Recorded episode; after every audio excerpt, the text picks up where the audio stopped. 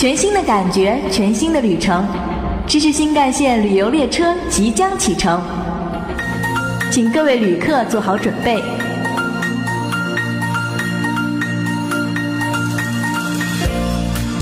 本车沿途将经过健康之城、家政之中，最后将抵达我们的目的地——知识海岸。准备好了吗？让我们一起搭上知识新干线。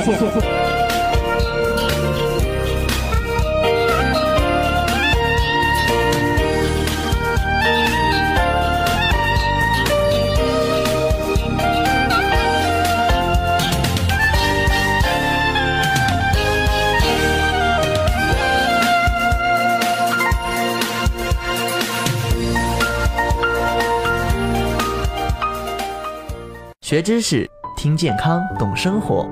Hello，各位好，这里是每周一与您如期相约的知识新干线，我依然是你们的老朋友 Eco。Hello，大家好，我是若旭。大家好，我是陆海正。今天是二零一六年一月四号，在这里知识新干线栏目组祝各位新年快乐。接下来，让我们一起进入今天的第一个板块——健康指南。本期健康指南呢，先给各位讲一讲冬季的进补攻略。那么第一点呢，我们要了解一下冬至适合进补的人群。虽说冬至时节进补对我们的身体健康呢是大有好处，但是冬至进补也是分人群的。如果你的身体健康，体内阳气很旺，那么就不太需要进补了。冬至时节到底哪些人最需要进补呢？第一是阳气虚弱的人群。冬至这个节气是人体阳气最弱、阴气最盛的时候。如果你是阳气虚弱的人群，那么在冬至前后就特别容易出现手足冰凉、感冒、流鼻涕、手上长疮等现象。因此，阳气虚弱的人群特别适合在冬至时节进行进补。我们可以将干姜、人参、辣椒、羊肉一同煮食后食用，这样可以增加体内的阳气。那么第二类人群呢，就是中老年人。很多人上了年纪以后啊，都特别希望自己能够长命百岁。如果想要健康长寿呢，中老年人一定要抓住冬至这个时节，因为这个时节进补呢，养生益寿的效果会加倍。进补的基本原则就是有不足的地方就要补充，比如说用脑多的中老年人一定要多吃核桃，而体力消耗比较大的人群呢，就要多吃一些新鲜的瓜果蔬菜。那么我们聊完了冬至适合进补的人群，那么我们再来聊一聊冬至进补的重点。冬至进补不仅分人群，同时也有一定的侧重点。我们不要盲目的进行进补，不然就会适得其反，伤害我们的身体健康。那么第一点呢，就是一定要注意御寒。冬季最明显的特点呢，就是寒冷，很多人都特别的怕冷，很容易出现手脚冰凉的现象。因此，在冬至这个节气呢，我们进补的重点就是要御寒。据科学研究表明，人体怕冷与体内缺乏矿物质是有关联的。我们在进补的时候，一定要充分补充一些矿物质。在中医方面有这样一句话：五谷为养，五果为助，五畜为益，五菜为充。所以我们在日常生活中要做到不偏食，多吃一点含钾、含钠、含钙等矿物质的食物。那么同时，冬季天气寒冷，身体各个机能都会减退。我们在这个时候啊，就一定要增加身体的热量供给，可以多吃一些富含脂肪、蛋白质、碳水化合物等的食物。那么第二点呢，就是要注意防燥。冬至进补，除了要注重保暖以外，还一定要注重防燥，因为冬季气候比较干燥，很多人都会出现口干舌燥和皮肤干裂的症状。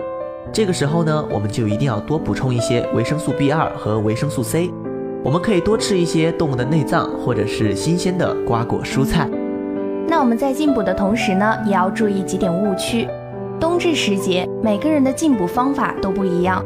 虽然说冬至进补没有统一的标准。但是呢，我们在这里还是要为大伙儿盘点几个误区。首先，用进补代替锻炼。俗话说得好，生命在于运动，运动对我们的身体健康非常有好处。有的人觉得冬至时节最适合进补，那就意味着我们只要进补，不需要锻炼了。事实上，运动可以改善体质虚弱的症状，促进人体的新陈代谢。但如果我们光注重进补而不加强锻炼的话，这些滋补品也不容易被人体吸收，所以我们一定不要忘了锻炼。其次，补品越贵越好，很多人都会受到一分价格一分货的影响，他们认为补品越贵，那么滋补的效果肯定会更好。事实上并非如此。虽然说昂贵的补品中加入了一些价值不菲的中药材，比如说藏红花、虫草、鳖甲等等，但是这些没有针对性的用药，滋补效果也不是特别的显著。另外，昂贵的补品中中药材的添加成分非常的少，并不具有明显的保健功能。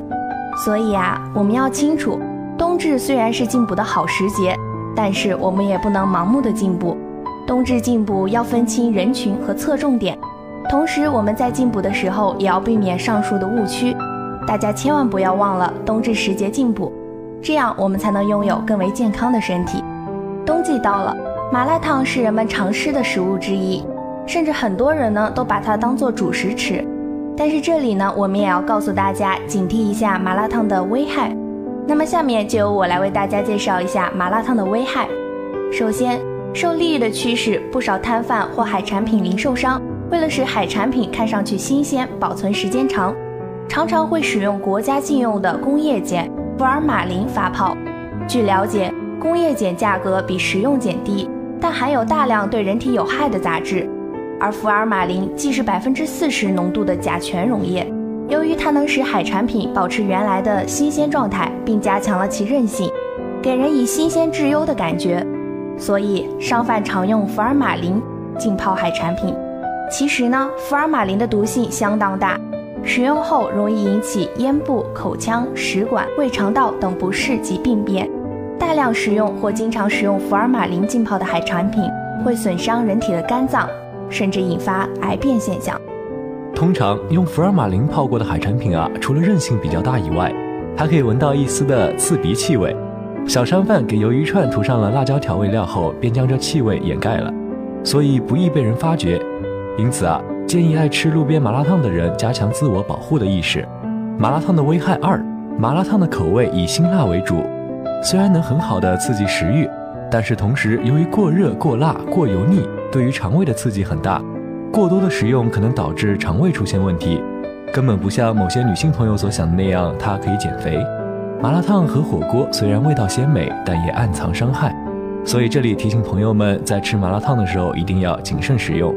麻辣烫的危害三：街边的麻辣烫常常是满满的一锅，如果没有烧开烫熟，细菌和寄生虫就不会被彻底杀死，使用后很容易引起消化道的疾病。最后一点危害，人的口腔、食道和胃黏膜一般只能承受五十度至六十摄氏度的温度，太烫的食物会损伤黏膜，导致急性肠道炎和急性肠胃炎。好了，健康指南就是这些。下面让我们换个心情，听一首好听的歌曲，来自王力宏的《需要人陪》。我们待会儿见。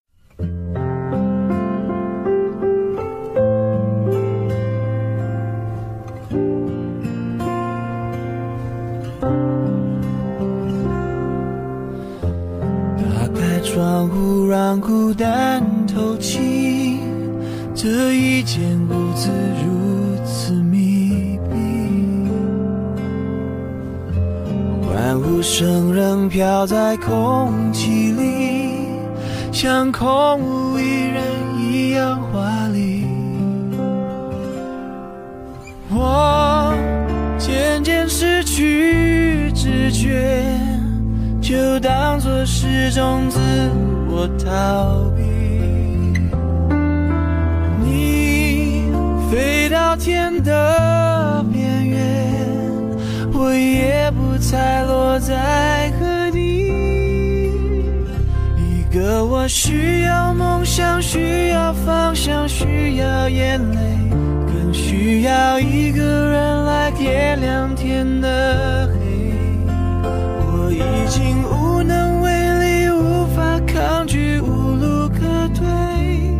这无声的夜，现在的我需要人陪。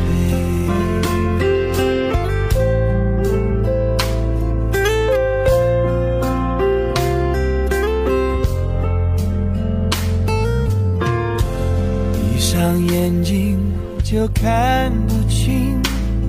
这双人床欠缺的温馨，陪我直到天明？穿透这片迷蒙寂静。我渐渐失去知觉，就当作是种自我逃避。你飞到天的在何地。一个我需要梦想，需要方向，需要眼泪，更需要一个人来点亮天的黑。我已经无能为力，无法抗拒，无路可退。这无声的夜，现在的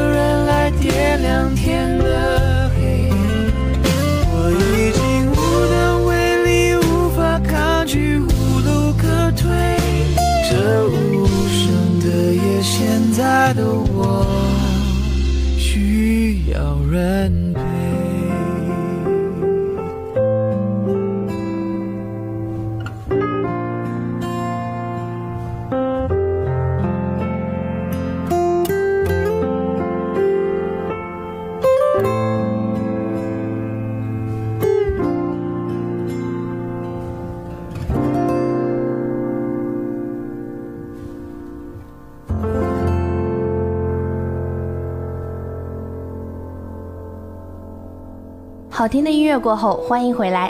下面进入我们的第二板块——生活锦囊。最近啊，我们学校进入了考试周，考试期间呢，很多同学都会出现焦虑的情况，这其实是一种考试综合症的表现。那么，考试综合症到底有哪些表现呢？下面我们为大家介绍一下。首先呢，很多同学认为分数最重要，作为学生，把成绩放在首位是理所当然的。但部分学生也许是由于来自多方面的因素，对集体关心不够，集体活动也不积极参与，同学关系也处理得不够恰当。然而，这种成绩唯一的功利心理，对学生心理的健康成长是不利的。而且，具有这种心理的学生，心理承受能力极差，往往会导致成绩的上下波动而有极大的变化，经受不住挫折。其次是以自我为中心。班级中部分学习成绩处于中等水平的学生，由于他们所处的角色是高不成低不就的位置，受教师关注偏少，容易形成一种学习目标不明确、易于满足于现状的心理。但他们的个人素质又决定他们不会与学习特困户、思想品德落伍者在一起，他们是以自我为中心的中间一族。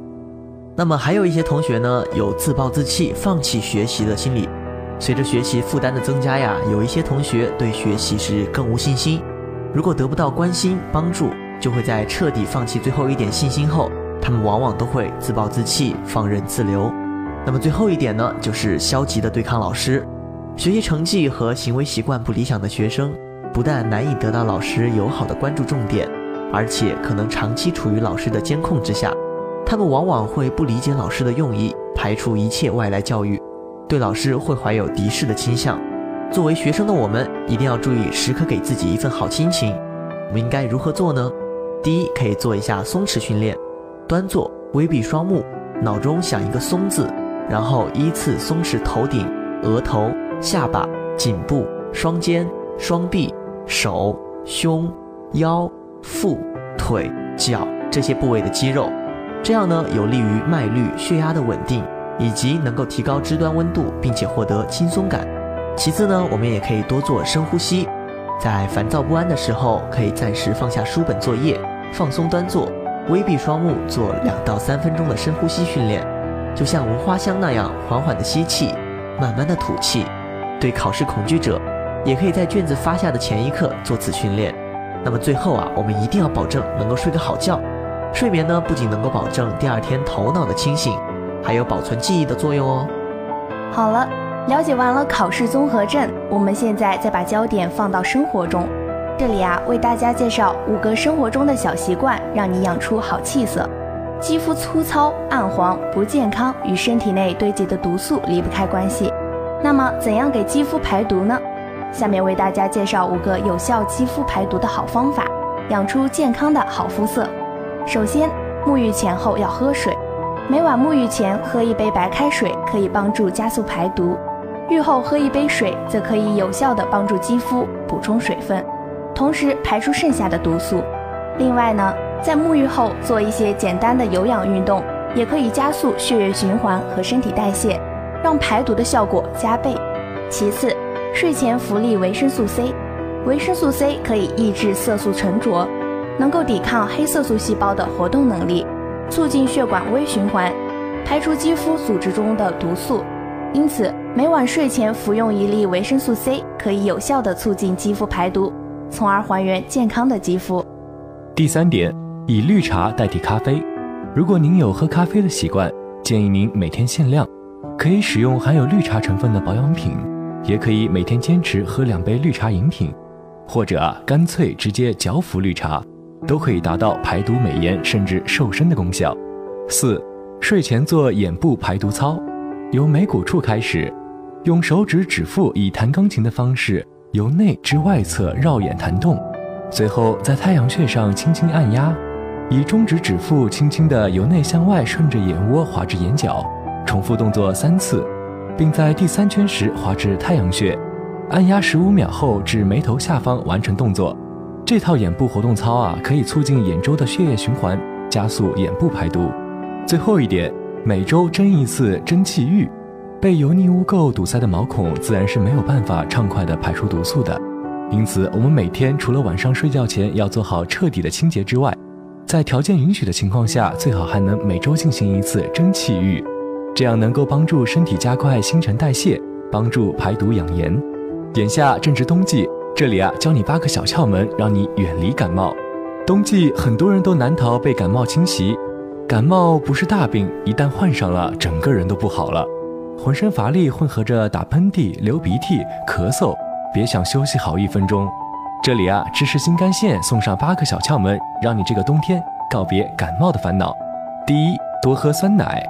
肠道是人体最重要的消化器官和吸收器官，也是最大的免疫器官。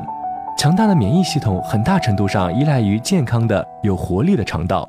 因为身体中的百分之七十的免疫细胞集中在人体的肠道，有百分之七十以上的免疫球蛋白 A 由肠道制造。因此，感冒高发季更应该补充益生菌，可以通过酸奶、乳酪等食物获取。利于肠道细菌的调节，有助于减少炎症和防止感染。第二点，少坐电梯。电梯按钮是医院各种病菌的汇集中心，很容易传播各种疾病。这里建议大家不妨改为爬楼梯，这样还能锻炼身体。如果真的赶时间，可以用肘关节去按电梯的按钮。乘电梯后最好要清洁双手。三，不留长指甲。如果指甲的长度超过指尖三毫米。指缝中的细菌量可能大约是短指甲的五倍左右，其中一些含有传染源，如流感病毒等，因此必要的时候要勤剪指甲，使其与指尖齐平。洗手时最好用刷子认真清理指甲缝。四、饮食补锌，锌能提高抵抗力，帮助预防感冒，减轻症状，缩短感冒时间。富含锌的食物包括贝类、虾类、红肉类、内脏和坚果等。其中，牡蛎是公认的补锌能手。第五点呢是坚持快走。研究发现，每周进行五次，每次三十分钟的快速步行，能够有效的抵抗感冒。但要注意，锻炼的强度不要太大。马拉松等持续高强度耐力锻炼，反而会使上呼吸道感染疾病，如感冒、流感和扁桃体炎等，患病的几率增加二到六倍。最后一点呢是要睡个好觉。研究证实，每晚睡眠时间少于七个小时的人，患感冒的可能性会增加三倍。睡眠质量好的人，患感冒的概率呢，仅是睡眠不好人群的五分之一。此外，凌晨三点到早上七点睡眠质量不高的人，免疫细胞的活性呢会降低百分之二十三。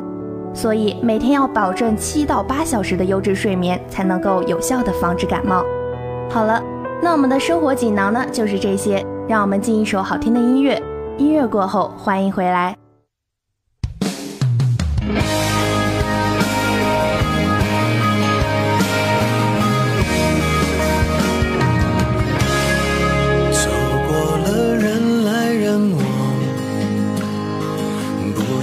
欢也得欣赏。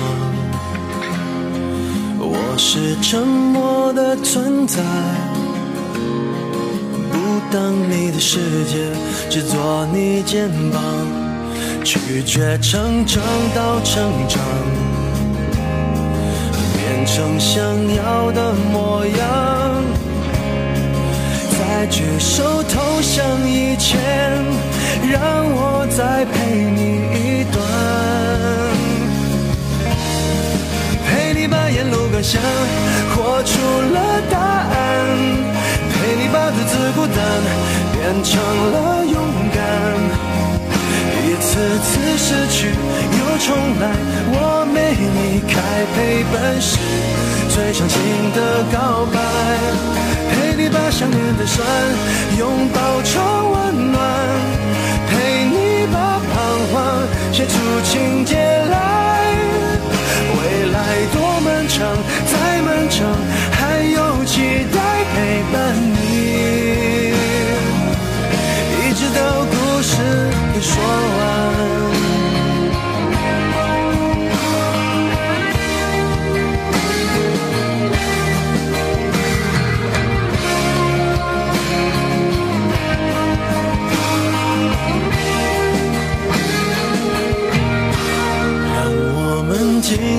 分享，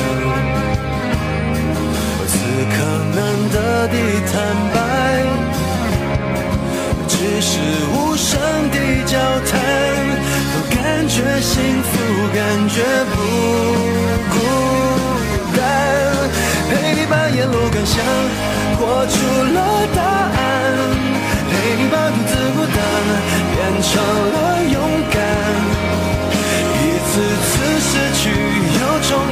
我没离开，陪伴是最长情的告白。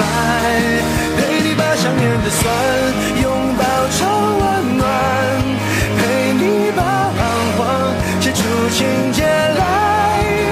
未来多漫长，再漫长，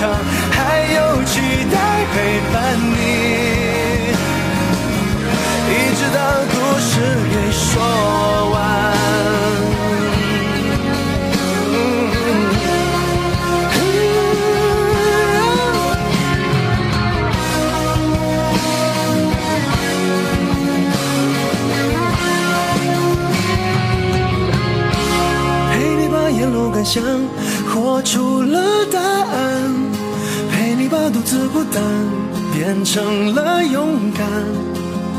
一次次失去又重来，我没离开，陪伴是最长情的告白。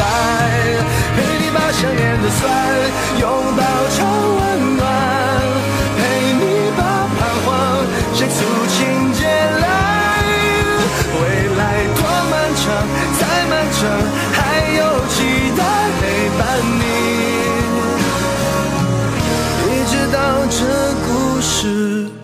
说完。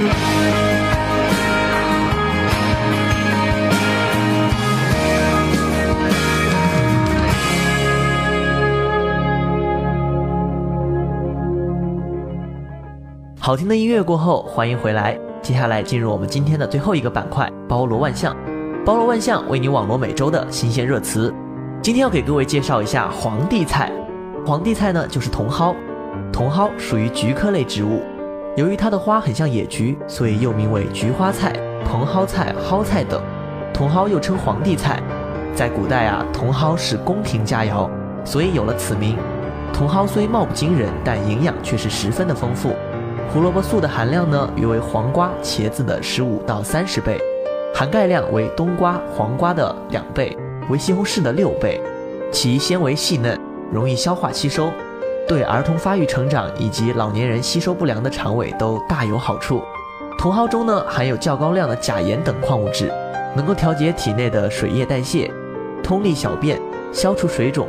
茼蒿中的粗纤维可以增强胃肠的蠕动，有助于消化以及降低胆固醇。茼蒿还有促进蛋白质代谢的作用，有助于脂肪的分解。茼蒿的茎和叶可以同时，有蒿之清气，橘之甘香，鲜香脆嫩的赞誉。同时呢，鲜茼蒿导致冲开水慢饮，可以治高血压、头脑昏胀等疾病。在火锅中加一些茼蒿，可以促进鱼类、肉类蛋白质的代谢作用，促进食物营养的吸收。值得一提的是呢，茼蒿烧煮易熟，所以呢需要急火快炒，以免损失营养成分。下面为大家介绍一个热词：智商不是稳定不变的。英国最近做了一项研究，发现人的智商有大起大落的变化。并不是像通常认为的一样基本稳定不变，特别是青少年时期，普通孩子可变成聪明人，聪明人也可变得泯然众人。英国伦敦大学学院研究人员在《自然》杂志的网站报告上说，他们在2004年测试了33名健康青少年的智商，他们的年龄呢，当时在12岁到16岁之间，测试的智商有高有低。2008年。研究人员对他们又进行了一次智商的测试，结果显示，其中一些人的智商发生了变化，有低智商变高，也有高智商变低，也有高智商变得更高，低智商变得更低的情况存在。其中最明显的变化是，有受试者智商增高或降低的幅度达二十点，这足以将一名智商一百的普通孩子放入智商一百二十的聪明人范畴内，也表明。聪明人可以变回普通人。研究人员表示呢，这项研究对于教育有着重要的意义。常用一个人小时候的智商测试结果来预测今后的发展。事实上啊，孩子的智商可以在以不同的速度发展，因此小时候显得笨的人不应气馁，而小时候聪明的人也要警惕有变回普通人的可能性啊。匿名者黑客组织是全球最大的黑客组织。全球最大的政治性黑客组织，主要分布于美国，其次为欧洲各国，非洲、美洲、亚洲等都有其他分布。匿名者的起源于外国，这里聚集了喜欢恶作剧的黑客和游戏玩家，他们支持网络透明，但是常有人冒充他们的身份来发一些虚假的视频。匿名者是一个体系松散但规模庞大的黑客组织，黑客们大多出于对计算机的热爱加入其中。针对于2015年11月13日的巴黎恐怖袭击事件，国际黑客组织匿名者在网站上 YouTube 上传，向 RS 宣战。2015年12月10日，日本首相安倍晋三的个人网站被黑，黑客组织匿名者宣称对其负责。下面是《舌尖上的文化》特辑之彭城鱼丸。彭城鱼丸又称鱼珍珠，是徐州汉族的传统名菜。色泽洁白，口感新鲜，安神养胃。